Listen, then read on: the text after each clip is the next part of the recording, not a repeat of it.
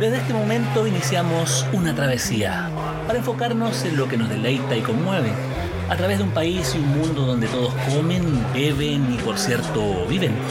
Es una ruta donde brillan las sensaciones y a veces se consiguen certezas, lo que nos provee el largo y sinuoso camino del gusto. Soy Carlos Reyes Medel y les invito a relajarse, disfrutar, porque acá parte Viaje al Sabor.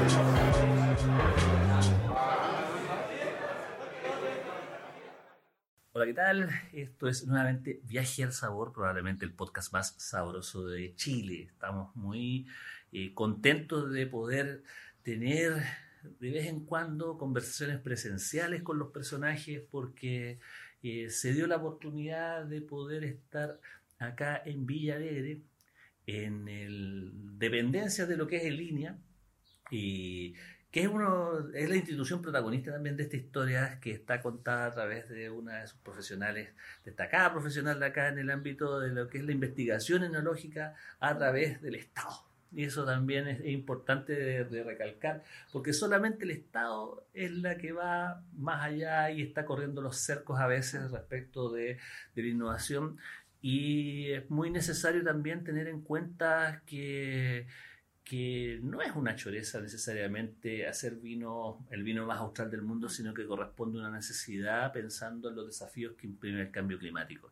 Y de eso vamos a hablar ahora, de vino más austral del mundo, pero eh, a través de las palabras de Marisol Reyes, que es eh, la encargada de este proyecto y que representa, digamos, toda esta esperanza de hacer un vino en un lugar tan distante como es Chile Chico. Así que ahí, bienvenida Marisol, estamos acá eh, en tu tierra, tú eres de acá de... Sí, yo soy San Javierina. San Javierina. Sí, San Javierina y, y ahora me, me cambié 10 kilómetros al sur, así que vivo en Villa Alegre.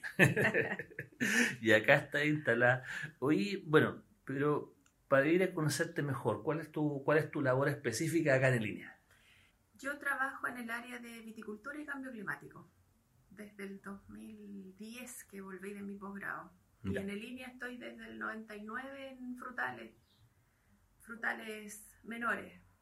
Ajá. Y, y algo viticultura y bueno, finalmente fui derivando más que nada al área vitivinícola. Ya. Bueno, y ahí justamente estamos hablando que tu especialidad tiene que ver con, esta, con este fenómeno del cambio climático que estamos padeciendo en, distintas partes de Chile. Y eso fue el incentivo para poder trabajar este vino. ¿Cuáles son las raíces de, bueno, tiene nombre, que Oquén, este vino, eh, ¿cuáles son las raíces del proyecto? ¿Cuál es la utilidad? Mira, nosotros partimos trabajando con unas hileras de Pinot Noir y Sauvignon Blanc que dejó Undurraga en 2010-2012. Nos pidieron al colega que trabaja en Inia Tamelaike, que es a la línea que corresponde Chile Chico, para instalar unas parritas. Ellos pusieron las parras, cosecharon una vendimia y se llevaron las uvas y las parritas quedaron ahí y después mi colega Diego Arribillaga, a quien yo no conocía, nos encontramos en una reunión de frutales y me dijo, oye, ¿sabes que hay, hay unas parras que no sé qué hacer con ellas? Podría ir a verlas. Así que fui, parecían aranda, ¿no? Siempre digo, porque cuando las vi no parecían parras, porque obviamente las habían dejado, no se habían podado, nada. Así que empezamos a, a manejarlas, las levantamos un poco, las podamos y el primer año, que si no me equivoco fue el 2015, Diego me mandó la fruta para acá, que es un viaje larguísimo para nosotros y para la fruta más todavía, porque implica cosechar, cruzar el lago, llegar a Santiago y de Santiago devolverse acá a Villa Alegre. Así oh, que...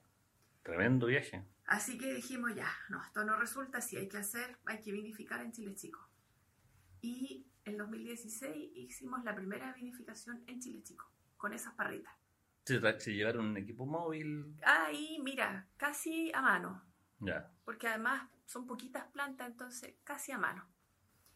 Y mm, ese año hicimos, el 2016, hicimos una presentación ahí donde, en la Escuela de los Sentidos con Pascual Ibáñez.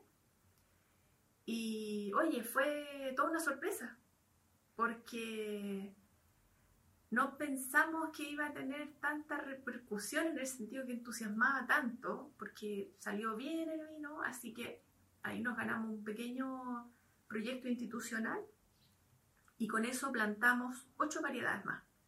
¿Cuáles son las variedades? Mira, tenemos, bueno, a Pinot y Sauvignon Blanc, que también las, las plantamos.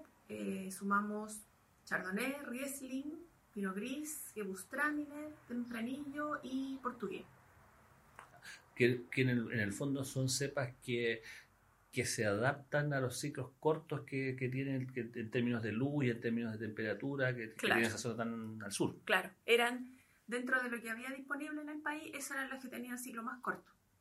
Porque nos hubiera encantado probar, no sé, si uno mira hacia Alemania hay otras variedades, pero traer una variedad de afuera es un trabajo. Es un trabajo larguísimo de, introducción, de cuarentena, entre muchas otras cosas que, que, Así es. Así que de lo que había nos llevamos eso y plantamos eso sobre dos patrones, el 3309 y el 10114. Ahí empezamos a trabajar con Pedro Izquierdo también, como nuestro asesor vitivinícola, eh, aprovechando la experiencia que tiene Pedro además de, andar por todo Chile eh, viendo viña. Así que bueno, elegimos esos patrones pensando también en precocidad, porque si después analizamos el clima, qué sé yo, datos fenológicos que teníamos de acá, y, cuando uno saca los índices, eh, Hugling, Winkler, está así, Chile chico queda como agarrado en el último peldaño. de la factibilidad, digamos, claro, producir. Claro. Pero Chile chico eh, tiene la cualidad de tener días muy largos. En el verano los días son muy largos, entonces ese ciclo que es cortito en el tiempo, yo creo que se compensa con, las horas el largo del día, con las horas luz. Y lo otro es que las parras yo creo que, salvo la ventosidad, que es tremenda, pero en términos de temperatura, anda muy, es, muy cómodo. O sea, estamos 25 grados como máximo, entonces la fotosíntesis, ahora tenemos un equipo para medir fotosíntesis, así que espero que podamos ponerle mm, ciencia también. Así que yo creo que las parras están muy cómodas ahí, aunque el periodo de crecimiento es cortito, hay heladas tardías, hay heladas temprano, hay que, o sea, hay que controlar heladas, hay que poner cortinas cortaviento. Y se nos sumó los pájaros. Ah, faltaba más. Claro. hay una. Bueno, hay, hay experiencias en zonas extremas como en el Valle de Pueblo, en, en la región de los lagos, donde hay una viña que tiene un trabajo comercial que es la que es bueno, un vino un vino asociado ahí en la zona que me, me, contaron cuando fui a visitarla que la primera cosecha no la pudieron tener porque se la comieron los pájaros. Más o menos e, ese, ese es la, el, y, después estaba la abeja. Claro. Y, así sucesivamente, sí. estos enemigos naturales. Sabes que allá, claro, los zorzales, bueno, en Chile Chico hay cerezos también, hay como 200 hectáreas de cerezos.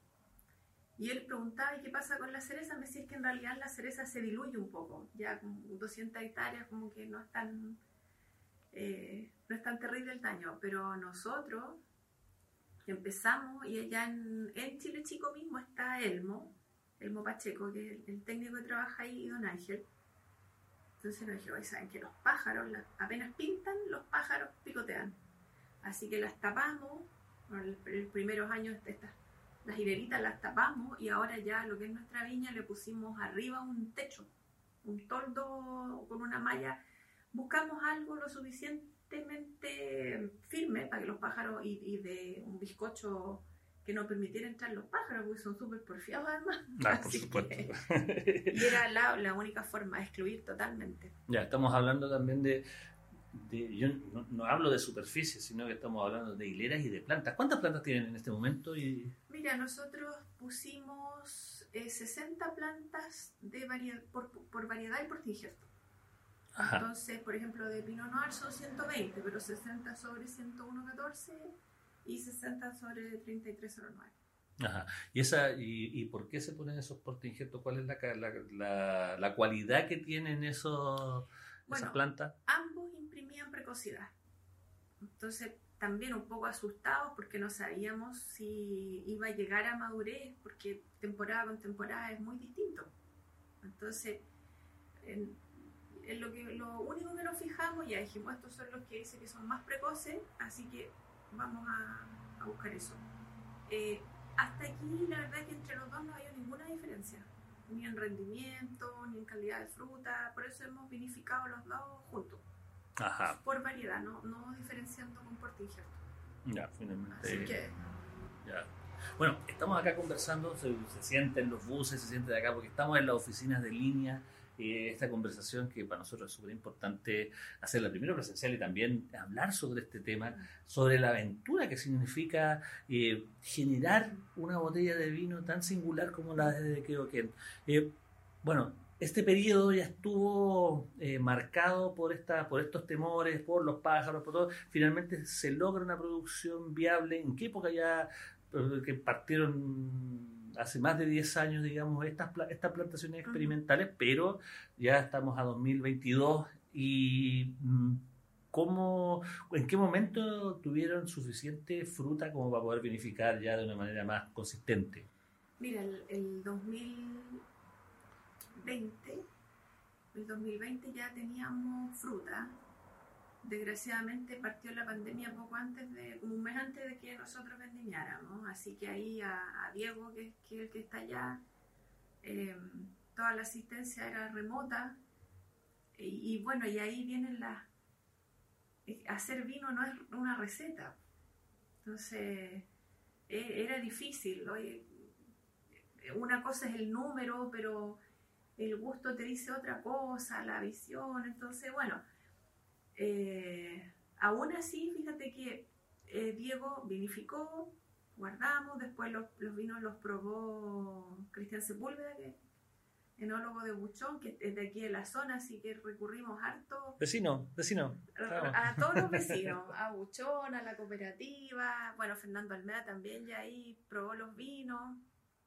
¿Cuál es el rol de Eh, Fernando Almeida? Porque yo lo vi en redes sociales que fueron viajaron juntos a, Sí. Chico. Bueno, Fernando se incorporó este año porque, mira, partimos con el proyecto INEA, que como te decía tiene un, un financiamiento chiquitito, y postulamos además a un proyecto FIA. Y ese proyecto FIA nos permitió plantar en Ibañez y en Chile Chico, plantar eh, media hectárea en Ibañez y media hectárea en Chile Chico, con un cuarto de Chardonnay y un cuarto de Pinot.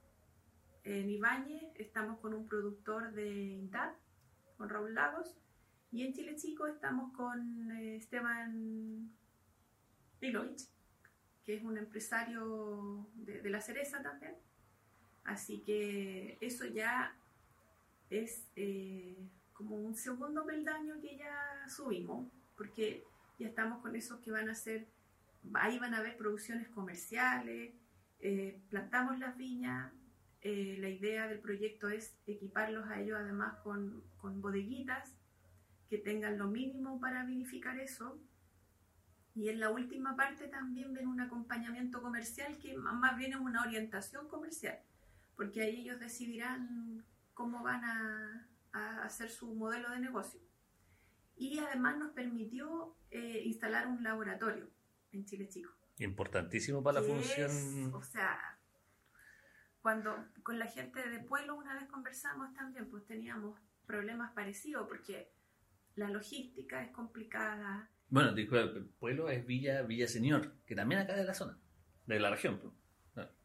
Así que el, el apoyo que vamos a tener ahí con el laboratorio, no hay una laborita- un laboratorista permanente, pero en momentos clave podemos contar con el laboratorista o se juntan las muestras, se hacen ahí. Así que, bueno, eso fue muy bueno y además producciones más grandes. Y INDAP plantó, creo que son dos personas más que, que plantaron. Así que ya esta cosa empezó a, a Ya está, crecer. está creciendo de claro. una manera mucho más allá de lo que de lo que se podría ya, ya no es experimentar, o sea, finalmente ya está, hay cultivadores comerciales, Sí.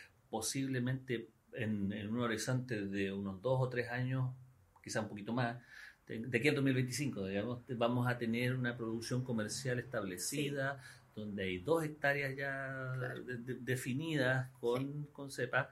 Entonces, finalmente el trabajo ya de- más, es más de acompañamiento y de análisis, Sí, finalmente. sí. Bueno, y en este proyecto FIA entró, bueno, nos permitía también contar con Pedro por más tiempo y también incorporamos a Fernando.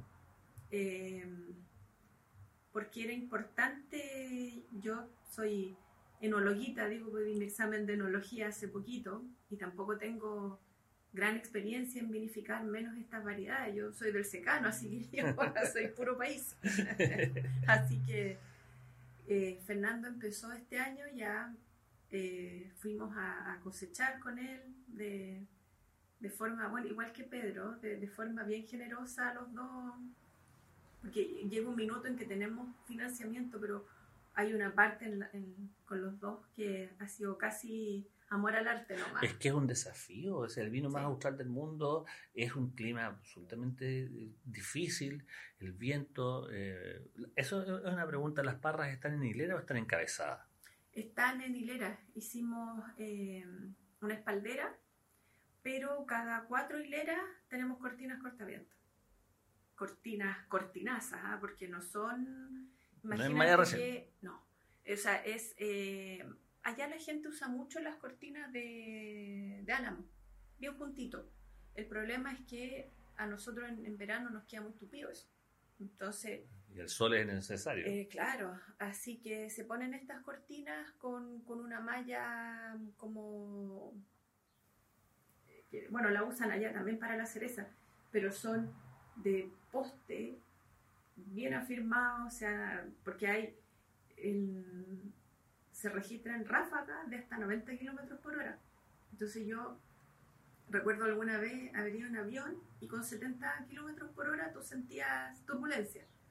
Entonces imagínate lo que eso le hace a, las parras. Y bueno, ya allá es cualquier frutal que quieras poner, tienes que ponerlo con estas cortinas. Así que Sí, pues están eso, entonces vienen las cuatro hileras y la cortina. Cuatro hileras más la cortina. Que hay en Ibáñez, por ejemplo, quedó muy bonito porque tú vas bajando hacia Ibáñez y en una de las curvas se ve nuestro viñedo. Yo me subo al, carro, nuestro viñedo. Y claro, ahí fuimos con Pedro y era ya, ¿de dónde viene el viento? ¿Cómo vamos a hacer, a, a tener la máxima insolación? Y que podamos atajar el viento también. Porque justamente ahí el terreno, lo más lógico era el terreno, no sé, ponerlas a lo largo y las cortinas atravesadas, era, o sea, hay que ponerle... Ya, ese otro, otro, condimento que se hace para este trabajo del, del vino. Y finalmente, 2020, eh, la pandemia les dificultó el trabajo, pero finalmente la cosecha 2021 es la que nace con marca, con etiqueta. ¿Cuántos, ¿Cuántas botellas lograron producir? Mira, sacamos entre 50, 80 botellas, pero son eh, las vinificaciones, justo acá no tengo las imágenes, pero son vinificaciones en micro vinificaciones todavía si esto era... En un balde, mm. literalmente, me imagino, si una cosa así.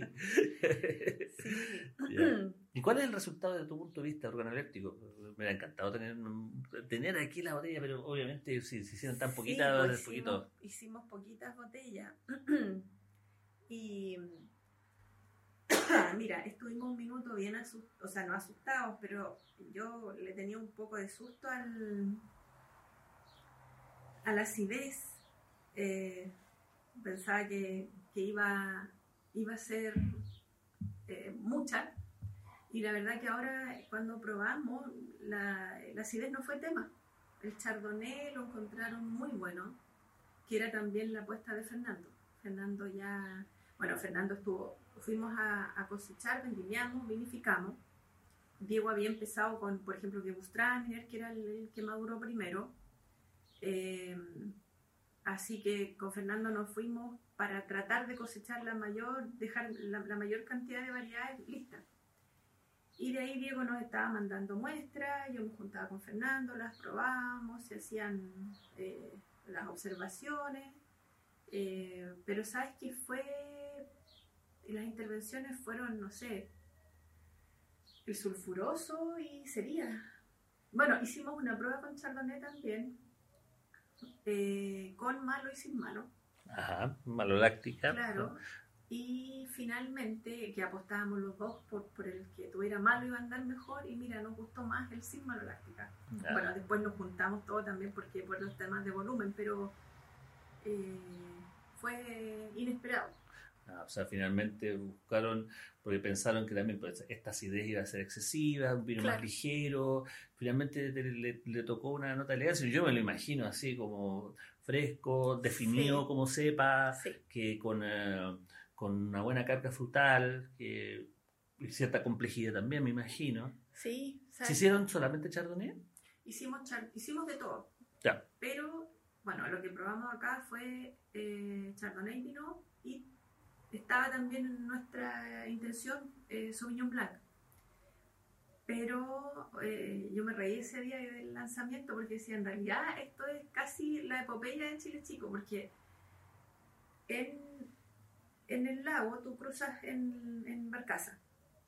Hace meses que la Tehuelche, que es el- el- la barcaza que cruza, está para mantención. Entonces, Ah, sí, sí, sí, he hablado con dueños de restaurantes en Chile Chico que tienen ese problema porque está parada, es está parada desde junio Sí. del 2021. Exacto. Entonces, está la Pilchero, que ya estaba jubilada.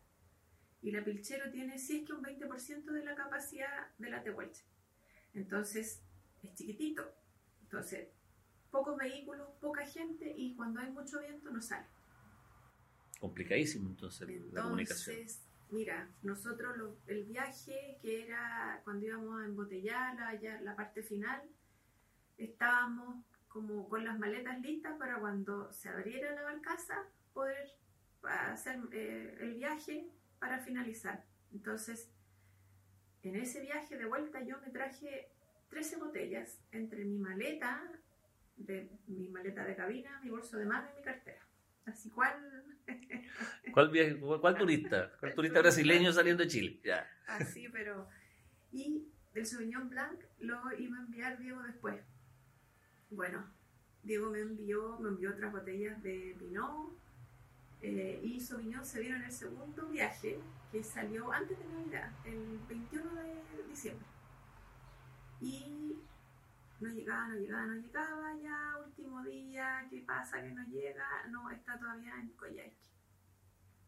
Porque eh, y, eh, la única empresa que, que trae vidrio, porque Chile Express no nos traía vidrio, la única empresa que traía vidrio tiene que, entre que, cuando es, es como que cuando toca que un camión va por allá, pasan a recoger carga. Por si acaso. Claro.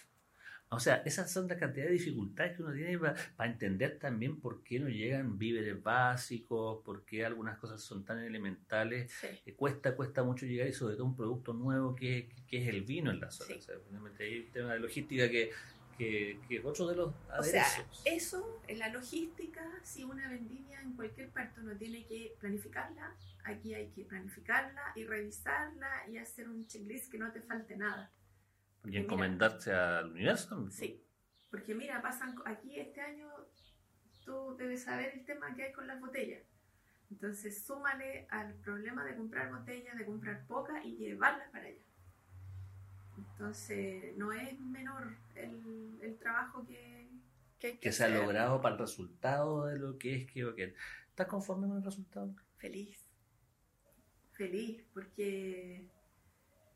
Mira, partió así como, como te digo, ay, unas papas las podríamos ver, sí, bueno, entretenido. eh, y nos hemos ido entusiasmando además. Lo otro que es súper bonito es que, mira, cuando partimos había un empresario de, también del área de la cereza.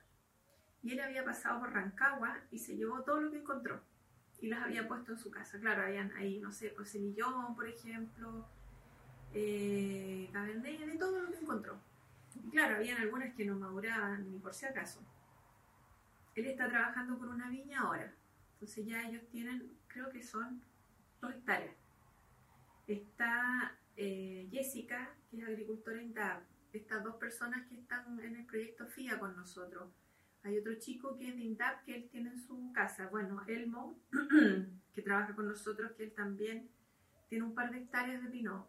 Entonces, creo que lo mejor de este proyecto es que eh, existe ahora la posibilidad de que sean los mismos chilechicanos los que hagan su vino. Pues yo digo, es súper lindo vivir allá. Oye, yo encuentro que el viaje es maravilloso. Hemos visto Huemules dos o tres veces. Entonces el paisaje es lindo todo, pero cuando uno se queda allá en el día a día, ahí empiezas a encontrar la... las dificultades propias del aislamiento. Claro, la, lo, lo difícil que es vivir en la Patagonia. Entonces, qué mejor que sea la misma gente de la Patagonia la que se, se lleva la grasa que se lleva el dulce también. Claro. Entonces, que no, mira, como te digo, los modelos de negocio los van a decidir los productores después. O sea, en el fondo se está creando un terruño. Finalmente, Claro. un terruño es una forma que, que donde se involucra el clima, el producto base, la fruta, y se involucran las personas que están ahí, las que conocen su territorio, conocen su clima eh, y, y saben manejar estos productos. Entonces, en, el fondo, en el fondo fueron a fundar un terruño. Sí, o sea, es importante que ellos se empoderen de su negocio, que entiendan lo que están haciendo. Eh, hay más gente que yo creo que se va a entusiasmar. Ellos mismos van a crecer.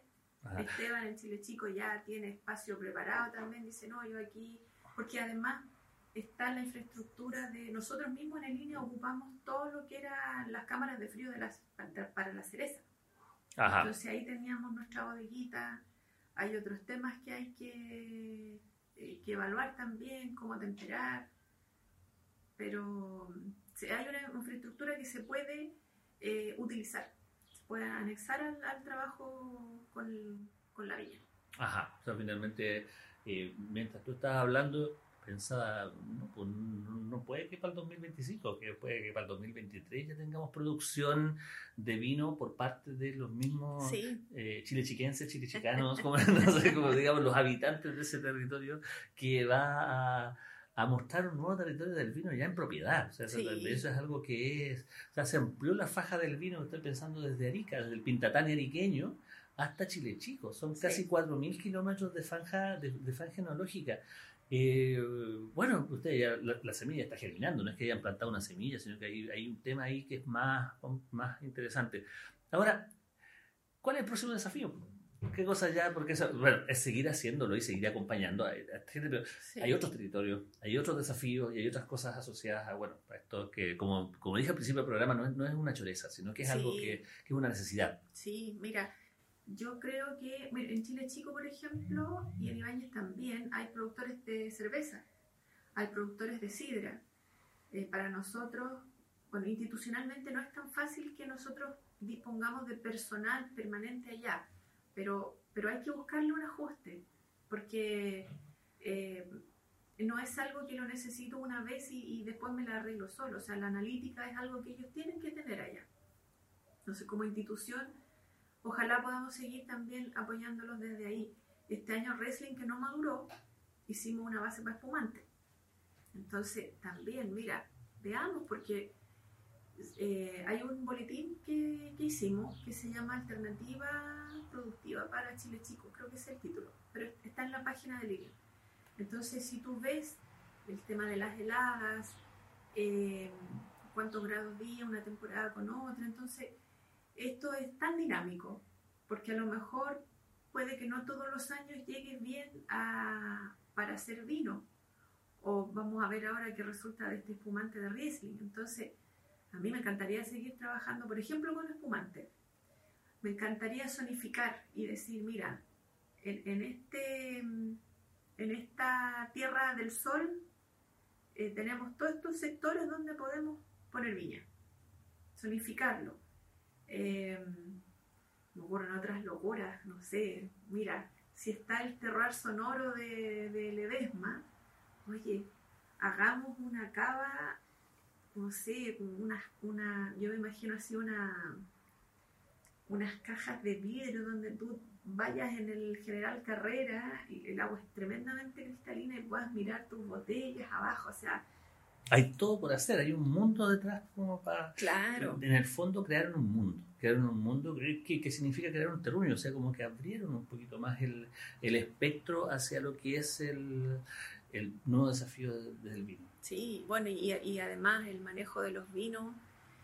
Yo, pues digo estoy feliz con el trabajo porque contar con, con la sapiencia y la generosidad de Pedro y Fernando, eh, ha sido súper bueno porque nos da una seguridad tremenda. Fernando Olmeda es un tipo bien eh, extremo en su, en su investigación porque está involucrado en un proyecto de un vino en Rapanui, sí. está acá en Chile Chico, está, está buscando nuevos registros para el vino y eso también lo hace ser, un- yo creo que eso también lo entusiasmó, el hecho de, de- de hacer este vino más Sí, austral del mundo. sí. Más allá del marketing, por supuesto. Claro, claro. O sea, ah, mira, eh, yo creo que cualquier enólogo quisiera participar en este proyecto.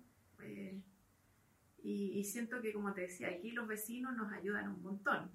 Eh, para nuestros vinos que eran poquito así, la tacita de azúcar, han sido súper generosos. O eh, cosas así mínimas. Imagínate que ahora eh, las etiquetas, hicimos poquitas etiquetas. Yo las etiqueté a mano en mi casa, qué sé yo, y el día antes de viajar a Santiago digo, miércoles no traje cápsulas ni capsulador, nada, ¿qué voy a hacer? Así que ahí la cooperativa de Loncomilla que está al ladito, y, pero por supuesto, tráelas nomás, eran, no sé, 12 botellas, así que ahí capsulamos. Entonces, ¿no? Súper agradecida de... Bueno, a través de la solidaridad, a través de eso se va construyendo esta historia que es una cadena de voluntades, evidentemente en pos de, de- de un vino distinto. Y bueno, distintas van a ser los desafíos que después van a tener para más adelante. Bueno, se nos, se nos acabó el tiempo, eh, Marisol. Estoy muy contento de haber podido compartir contigo también esta epopeya que quede registrada en, en esta historia. Y bueno, eh, te cedo la palabra final como para poder ahí ya darle, darle cierre a este, a este podcast de Viaje al Sabor. Sí, gracias, Carlos. Yo, como te digo, feliz. Eh, tenemos un buen equipo. Mi socio Diego Arribillaga, que es el que está allá más con, con los pies en los terrones, eh, preocupado de todo lo que hay que hacer. Yo soy como más la relacionadora pública y reina de la vendimia. Porque no hay más mujeres allá, así que me autodenomino reina de la vendimia. Y así que feliz, feliz. Y ojalá que eh, el 2023 o el, o el 2025 haya muchos productores allá con buen vino y sacándole el lustre a, a decir que tienen el vino más austral del mundo. Es un nuevo territorio, es una nueva esperanza digamos, de, de desarrollo y de sabores y de sensaciones nuevas en, en- en Chile Chico, en el vino más austral del mundo. Y acá nosotros nos despedimos, acá en Viaje al Sabor, para que la próxima oportunidad tengamos a alguien tan interesante como el que tuvimos en este momento y sobre todo de manera presencial. Así que nos vemos.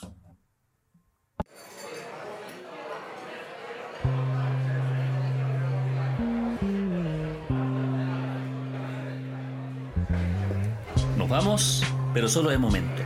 En pocos días más volveremos a reiniciar este delicioso viaje al sabor. Seguiremos en la ruta porque comer, beber, aprender y disfrutar son la mejor parte del camino. Nos vemos.